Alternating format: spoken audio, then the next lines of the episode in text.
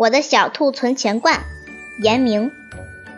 在我的书桌上摆放着一个小兔存钱罐，每当我看到它时，就情不自禁地想起了它的来历。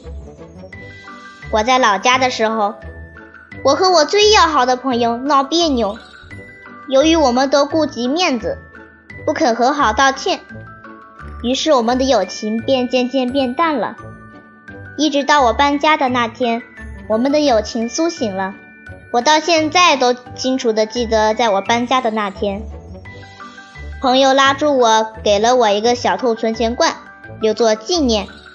我喜欢这只小兔存钱罐，不仅因为它是朋友留给我的纪念品，还因为它有很多功能。它可以用来存钱，可以用来做摆设。最值得一提的是。他还时时刻刻提醒着我不要乱花钱。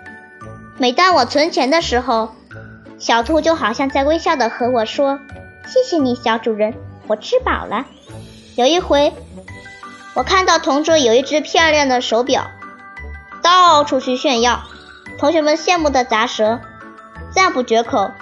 我也想要一只，便问他在哪儿买的，多少钱？他告诉我只要十元钱。